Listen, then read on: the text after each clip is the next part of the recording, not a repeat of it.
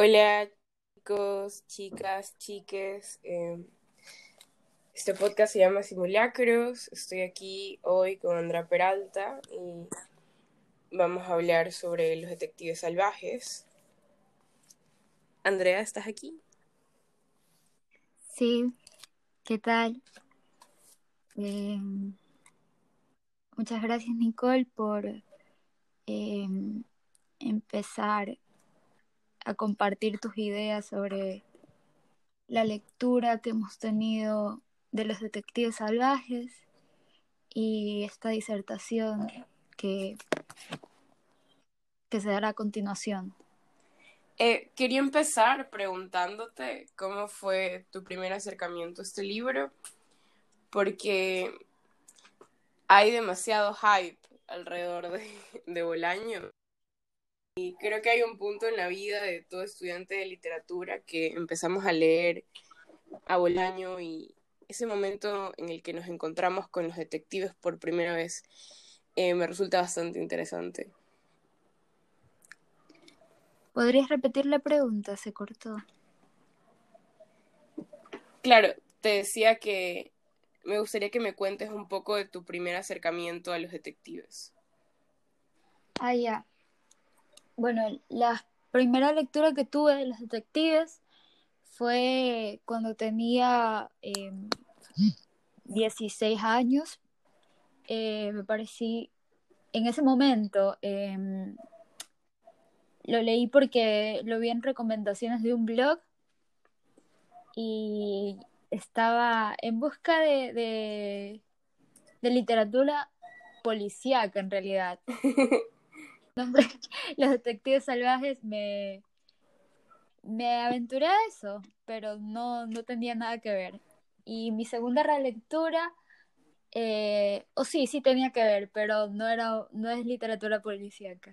Eh, mi, segunda, mi segundo acercamiento fue el año pasado y ya lo leí con distintas herramientas, ¿no?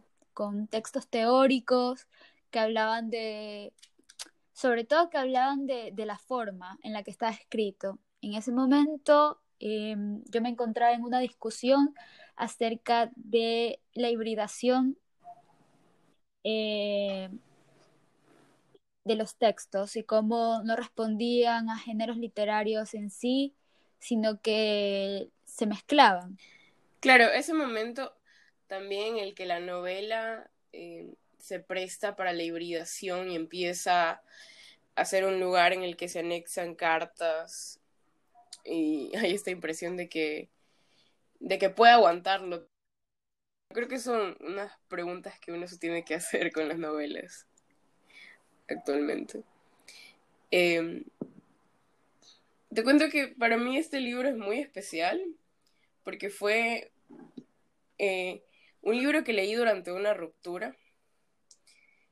En realidad no lo leí, lo escuché, razón por la cual siento que viví con estos personajes durante un muy buen tiempo. Era era eso que ponía de fondo cuando ordenaba la casa o me iba a bañar. Y a veces era un poco incómodo. Yo vivo con mis abuelos y eh, algunas de las cartas son un poco explícitas, en especial una que hablaba de sadomasoquismo, que esa sonó pues en altoparlante en toda mi casa.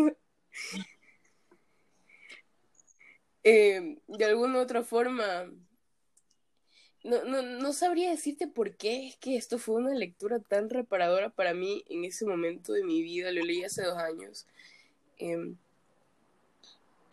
pero de alguna otra forma me veía reflejada en, en, ese habitar la ciudad con los libros.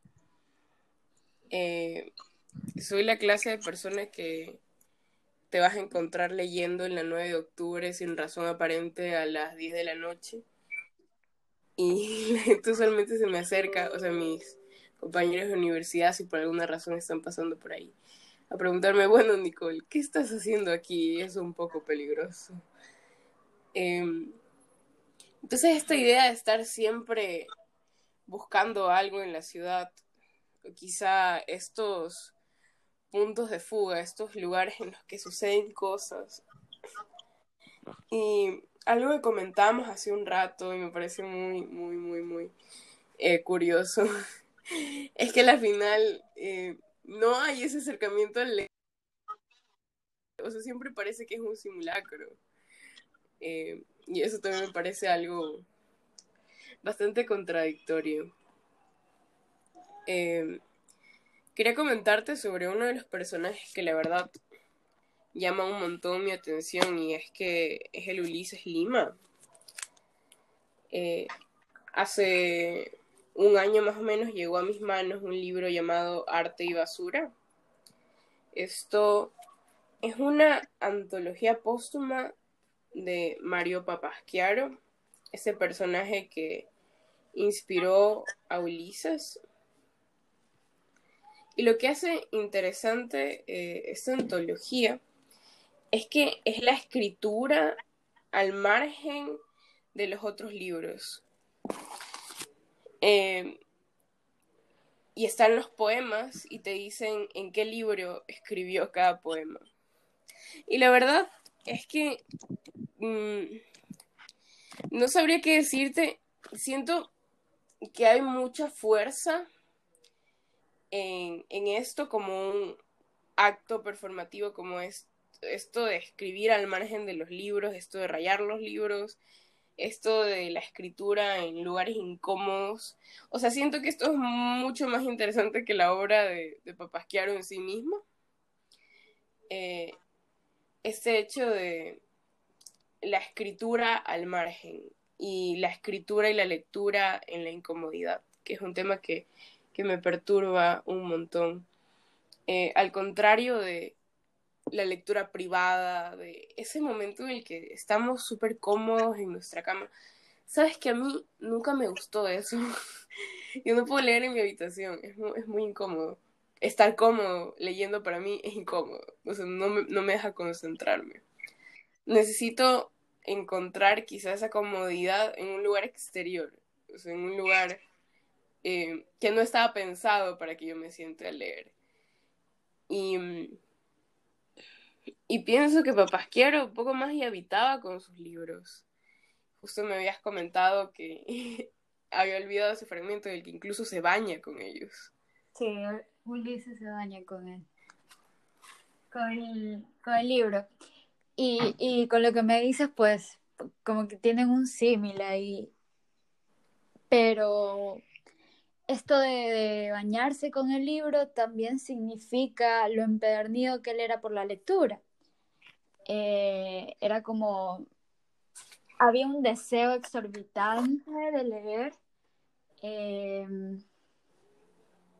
y me parece también bastante curioso que me hables de los audiolibros.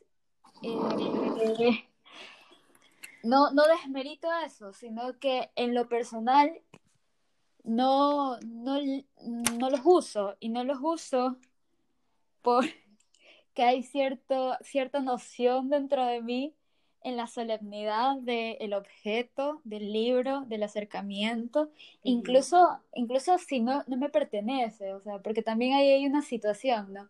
Cuando el libro está en la biblioteca, por ejemplo, y tienes que regresar o tienes que sacarlo y luego renovar eso, y puede ser tedioso, pero lo prefiero, y no porque no me haya funcionado el audiolibro, porque ni siquiera lo he intentado, no le he dado la oportunidad.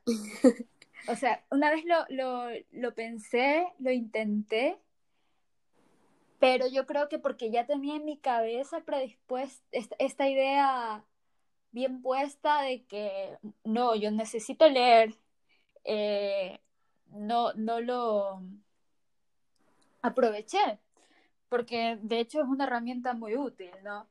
Y, y tú bien dices, se te quedó durante mucho tiempo esta, estas impresiones del libro, debido a que igual cuando alguien te lo lee hay una entonación, etcétera, ¿no? Eh, claro. Hay un factor de vivo ahí cuando. Hay un factor, ajá. Cuando las ondas invaden el cuarto, en total.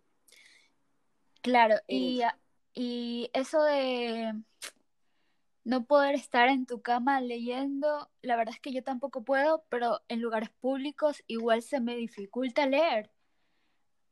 Tipo, puedo estar en una cafetería, pero escucho los platos, o sea, a mí el ruido no me desconcentra, la verdad, soy un poco inquieta. Entonces, acostada, en posición acostada, leer eh, me es imposible, pero también en un lugar netamente público como, como tú haces en la 9 de octubre, que es bastante concurrido, hay una contaminación sonora tremenda, eh, se me haría imposible también. Creo que he leído un par de veces caminando por ahí o en el metro, pero igual estoy súper pendiente de lo que pasa a mi alrededor y tengo que releer siempre que hago esas lecturas tengo que releer. Y nunca, nunca es la experiencia, la experiencia nunca es la misma, pero sobre todo siento que solo, no sé cómo decirlo en español, pero como que esquipeo el texto, o sea, como que le doy, le doy una ojeada y no es que realmente estoy leyendo. Hay algo eh, que falta en el audiolibro y es cuando no los puedes rayar tengo que andar yo con algo para anotar. Ese es mi gran problema ahora que anoto donde... Me pasa, por eso me siento tan bien con Papasquiaro, porque me pasa un montón de esas cosas. Eh, anoto donde, donde sale y, y es como que todo está ahí habitándome, donde ya no hay frontera. Pero sí, ahorita que, que me decías lo difícil que es, eh, creo que me pasa porque yo empecé a leer en, en mi época de colegio durante mis clases, porque me ensimismaba en un libro y no me llenaba mucho más que lo que me estaban enseñando, entonces el ruido del salón de clases era demasiado fuerte y tuve que aprender a concentrarme bajo ese lineamiento y creo que eh, fue un gran entrenamiento, la verdad. Pero tampoco, tampoco es eh, algo que me pase siempre. Creo que cuando te sientas en la biblioteca, que eso me pasó una vez, y, se sientan al lado tuyo estudiantes de música a hacer escalas, mm, tampoco vas a poder concentrarte por más entrenado que estés. Sí, ¿y qué leen estos detectives? Pienso que en el momento en el que ellos estaban pasaban un montón de cosas y está siempre presente esta noción de lo que es canónico y ellos se reconocen como esto que se encuentra al margen. Y casi que hay un resentimiento escolar en, ir a, a, ver a Paz, a interrumpirle sus recitales. Em, recuerdo que mencionaron por un momento autoras como Remedios Varo, bueno, que es una pintora, mencionaron a Leonora Carrington, em, esta autora del Eterno Femenino, que no recuerdo su nombre, pero básicamente era esta conciencia de que estaban en medio de una tradición mucho más grande que ellos. Y era como si no, no hubiese lugar más que, que la calle para, para eso que ellos estaban gestando. Y lo pienso justamente por uno de los apartados en los cuales mencionan em, estas corrientes de poesía que están ocurriendo contemporáneamente. Y bueno, mencionan a los sánsicos acá en el Ecuador que fue eh, eh, que fue un movimiento que no duró mucho, no sé si los recuerdas, pero ellos también hacían unos eh, recitales de poesía, eh, donde destruían cosas, o sea, era una cosa súper visceral. Em, no sé, me, me, parece muy interesante eh, que hayas dicho que la final no, no estaban leyendo como tal, y no me había puesto a pensar en eso. Me gustaría que me cuentes un poco más de aquello, porque siento que a la final sí funciona un poco como simulacro, es como que eso que ellos dicen que van a hacer pero no lo hacen. O sea, es que ellos están en otro momento de, de su formación literaria, eh, puesto que, claro, se forma este grupo que luego va en busca de, de la gran poeta eh, Cesárea Tinajeros, y todo esto hace un recuento de, de la identidad, eh, pero a más de, de eso, eh, ellos no, no, escriben, son poetas, son los grandes poetas, son un círculo de escritores que no escriben. Y sus lecturas también se detienen. Eh, pienso en, en Velano y, y, en Ulises eh, como dos formas de vivir la lectura, de vivir la literatura. Porque, como te mencionaba, eh, Ulises leía incluso, se dice que leía incluso dentro de la ducha. Entonces en él hay este deseo, ¿no? Del cual también eh, nos habla... Se niega a separarse de las páginas, un poco más. Se niega a separarse de, del objeto. Y, y, es algo de lo que nos habla Bartés. Bartés. Y es como que la importancia de este deseo. Ya. Y figúrate claro, está, está muy, muy presente en él. Claro, y figúrate que la importancia del deseo en la lectura recae en que produce escritura. Y Ulises era un escritor también. Entonces, claro. ahí cumple su objeto, ¿no? Cuando ya se produce un trabajo, cuando ya es tangible, ya produce signos, no solo en cuanto a interpretaciones, eh, conjeturas, sino ya directamente provoca el deseo de escribir. Entonces, ciertamente la escritura de todos ellos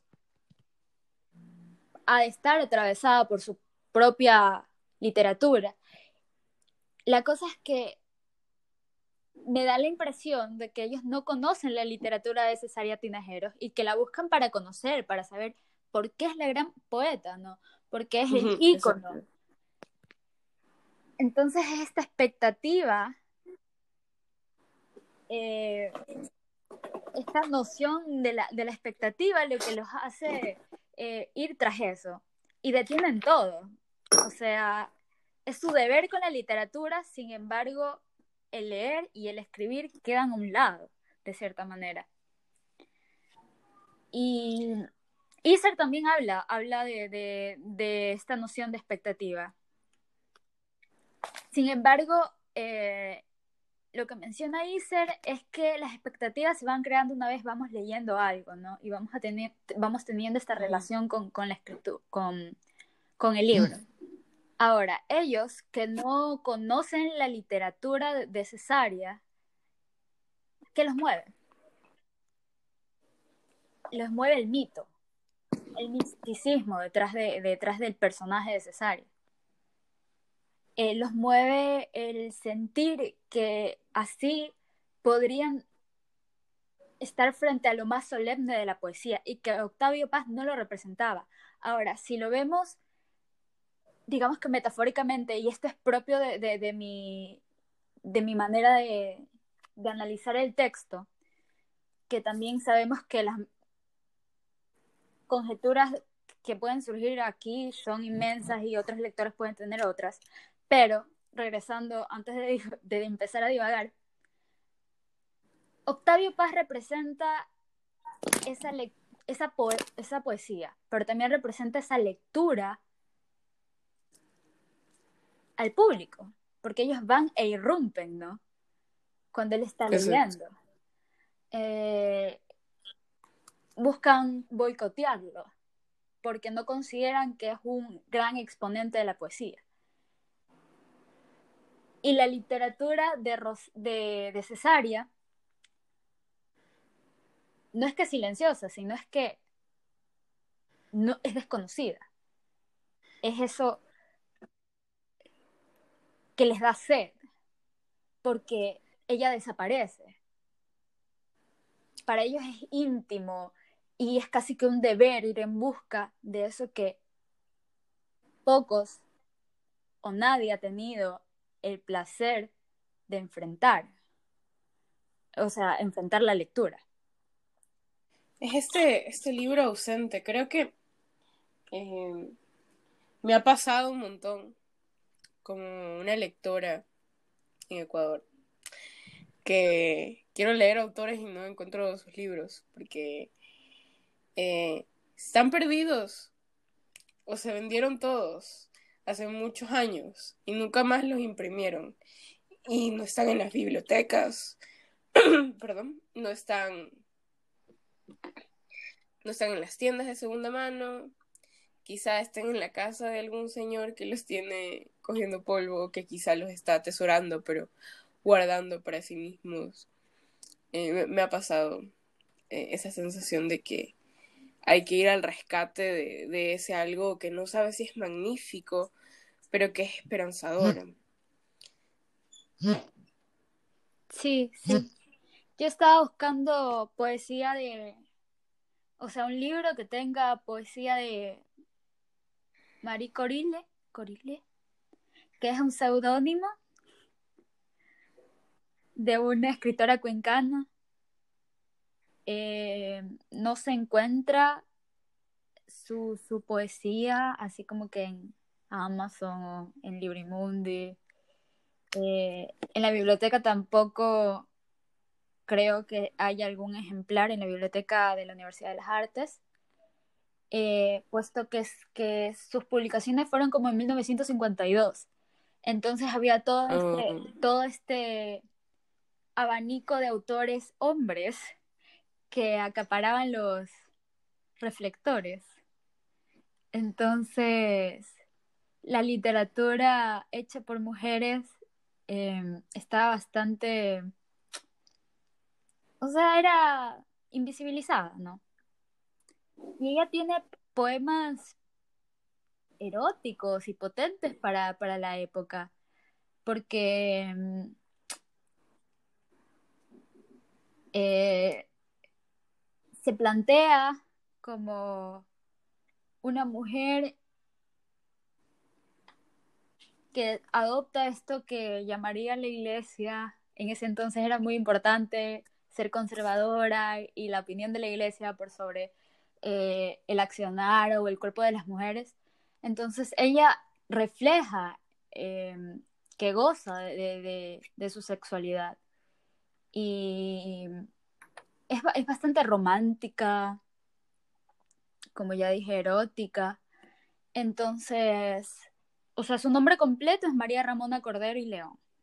¿Ya? Y ella nunca se casó. De hecho, una historiadora mencionaba en un artículo que estuvo próxima a casarse y ahí como que a punto de firmar se arrepintió. Y solo no lo hizo. Y bueno, se separó del hombre, obviamente, estaba dolido por esa situación. Y ella solo se dedicó a la poesía. Y tiene un libro de narrativa que se llama Globe, que también me encantaría encontrarlo. Eh, Genial. Este libro recoge narrativas de mujeres indígenas eh, afrodescendientes eh, en, esa, en ese entonces y lo que tenían que vivir y medio leí algunas observaciones rebuscando en la web porque tampoco eh, se difunde mucho, se la estudia mucho, aunque se debería, porque es como una de las primeras feministas ecuatorianas. Eh, y ella hace algo súper subversivo en la narrativa, hace que una de las mujeres asesine, o sea, le dispare a, su pareja. Y, y, y, o sea, lo subversivo es el mensaje. El mensaje dice como que gracias por darme lo mejor de mi vida, los mejores años, pero todo eso cargado de resentimiento y boom, le dispara. Entonces es, es interesante cómo estos autores están ahí y de voz por voces los escuchamos y nos interesamos y buscamos su literatura, pero es difícil de encontrar. Ahora, en eso de, de, la dificultad de encontrarlo, eh, igual y crea esta ansiedad, eh, este fervor por ir en busca, en busca, en busca del libro. Y, y, ya, ya vamos desarrollando expectativas. Y una vez nos enfrentemos al libro, considero que sería emocionante. Y uno lo leería desde la primera página, así como que con una sonrisa de victoria por haber encontrado un tesoro. A mí me pasa un montón con Humberto Salvador, definitivamente. El colmo de los colmos fue haber encontrado sus libros en PDF y que estén incompletos. Sí, eso, eso, pasa, eso me pasa bastante, la verdad. Buscando libros más reconocidos me pasa bastante. Los PDFs están... Y creo que al final, eh, e, esa herencia que tenemos de los detectives es un poco eh, esta búsqueda este desacralizar también. Eh, como me decías, a mí también me pasaba un montón que, a ver, bueno, tampoco puedo ser hipócrita, yo la verdad soy la loca de los marcadores y las plumitas y los resaltadores y ni sé qué. Entonces, yo eh, puede que esté en la calle, pero estoy ahí con mi resaltador y mi cosita, o sea, como, no puedo evitarlo. Okay. Eh, está en mí, está ahí. Eh, pero está esta necesidad de, de rayar los libros, o sea, esta necesidad de... No, no puedo dejarlo así como está, como si nunca hubiese estado en mis manos. Y, y pienso un montón en esta idea de sacralizar, o sea, si la literatura es eso sagrado que tenemos ahí y solamente nos acercamos a ella con cuidado es como e-, ese tipo de relación puede, puede ser conflictiva. y digo tipos de relación porque justo estaba pensando, estaba pensando últimamente mucho en eso que dice Nietzsche de perturbar los códigos y buscar otros tipos de relaciones. Eh, y esa forma de relacionarnos con la literatura desde sacarla de ese pedestal me parece una propuesta interesante también.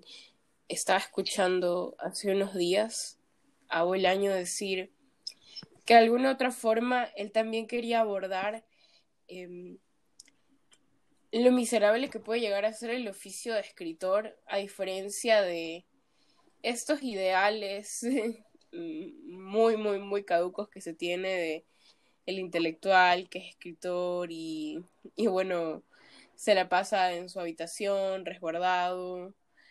Em, creo que es como un escritor burgués lo que estoy escribiendo, o sea, también porque es como que está resguardado y no hay esa preocupación. Sin embargo, en la actualidad, o sea, esta figura del escritor está un poco al margen de todo y y uno hace un poco de todo cuando se mete a este mundo. Eh, porque mm, parece que no, no fuera suficiente con, con una sola cosa. No se puede. Es decir, procesos de edición que, que tocan simplificarlos. El editor es el corrector y es el eh, diseñador. No debería pasar siempre así. Eh, hay ocasiones en las que pasa, eh, pero pensaba también un poco en eso. Sí, sí. Definitivamente es como que hay esta noción de desacralizar eh, las lecturas. Sin embargo, a mí me pasa que no sé si está mal o, o qué, pero yo me apego a la idea de que, no de la solemnidad, pero de que sí hay como una mutación entre el lector y el texto. Eh, mi forma de leer es claramente distinta a la de muchas personas, pero mi forma de leer es en cuanto, si me pongo a ver la lectura de una manera crítica, encuentro conexiones con otros textos o conexiones eh, en cuanto al contexto del autor y eso, pero en primera instancia lo conecto a mi vida y me, me permite explicar cosas que estoy eh, atravesando en ese momento. Y no, no es como que me llega el libro de, y me lo manda alguna deidad, que justo es el libro que habla de lo que estoy viviendo, lo que estoy atravesando, cómo veo el, el, mundo en ese momento, las ideologías que tengo en ese momento, los pensamientos que circulan en mi cabeza. Que yo busco la manera, esos espacios, sé que es así, pero se me da, se me da natural, buscar los espacios más recónditos en la lectura para ingresarme, para ingresar lo que me pasa. Podría estar hablando de tomates y yo veo ahí algo, veo ahí algo que me Sea a través de la metáfora. Sí, por eso soy fiel admiradora de, de las metáforas. Eh, yo, yo tengo mucho aprecio por Mangel y por esos espacios donde el lector puede enunciarse y reescribir también, ¿no? O sea, porque él nos habla de, de, esa página ausente, de esas cosas ausentes, esos espacios en blanco, que nosotros rellenamos con las interpretaciones. y es necesario. Perdón que te interrumpa. No, no, sí. Es súper necesario eh, esto de los espacios vacíos.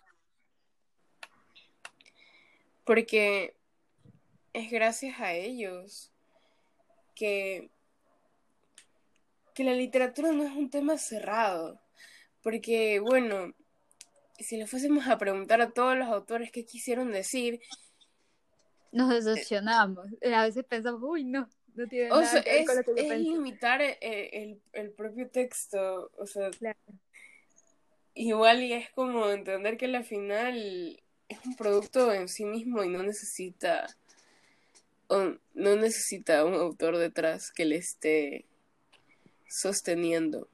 Claro, yo, yo, sí, exactamente. Yo creo que el texto, para mí, su, su valor, o sea, claramente admiro a gente que ha escrito cosas que han marcado mi tradición literaria.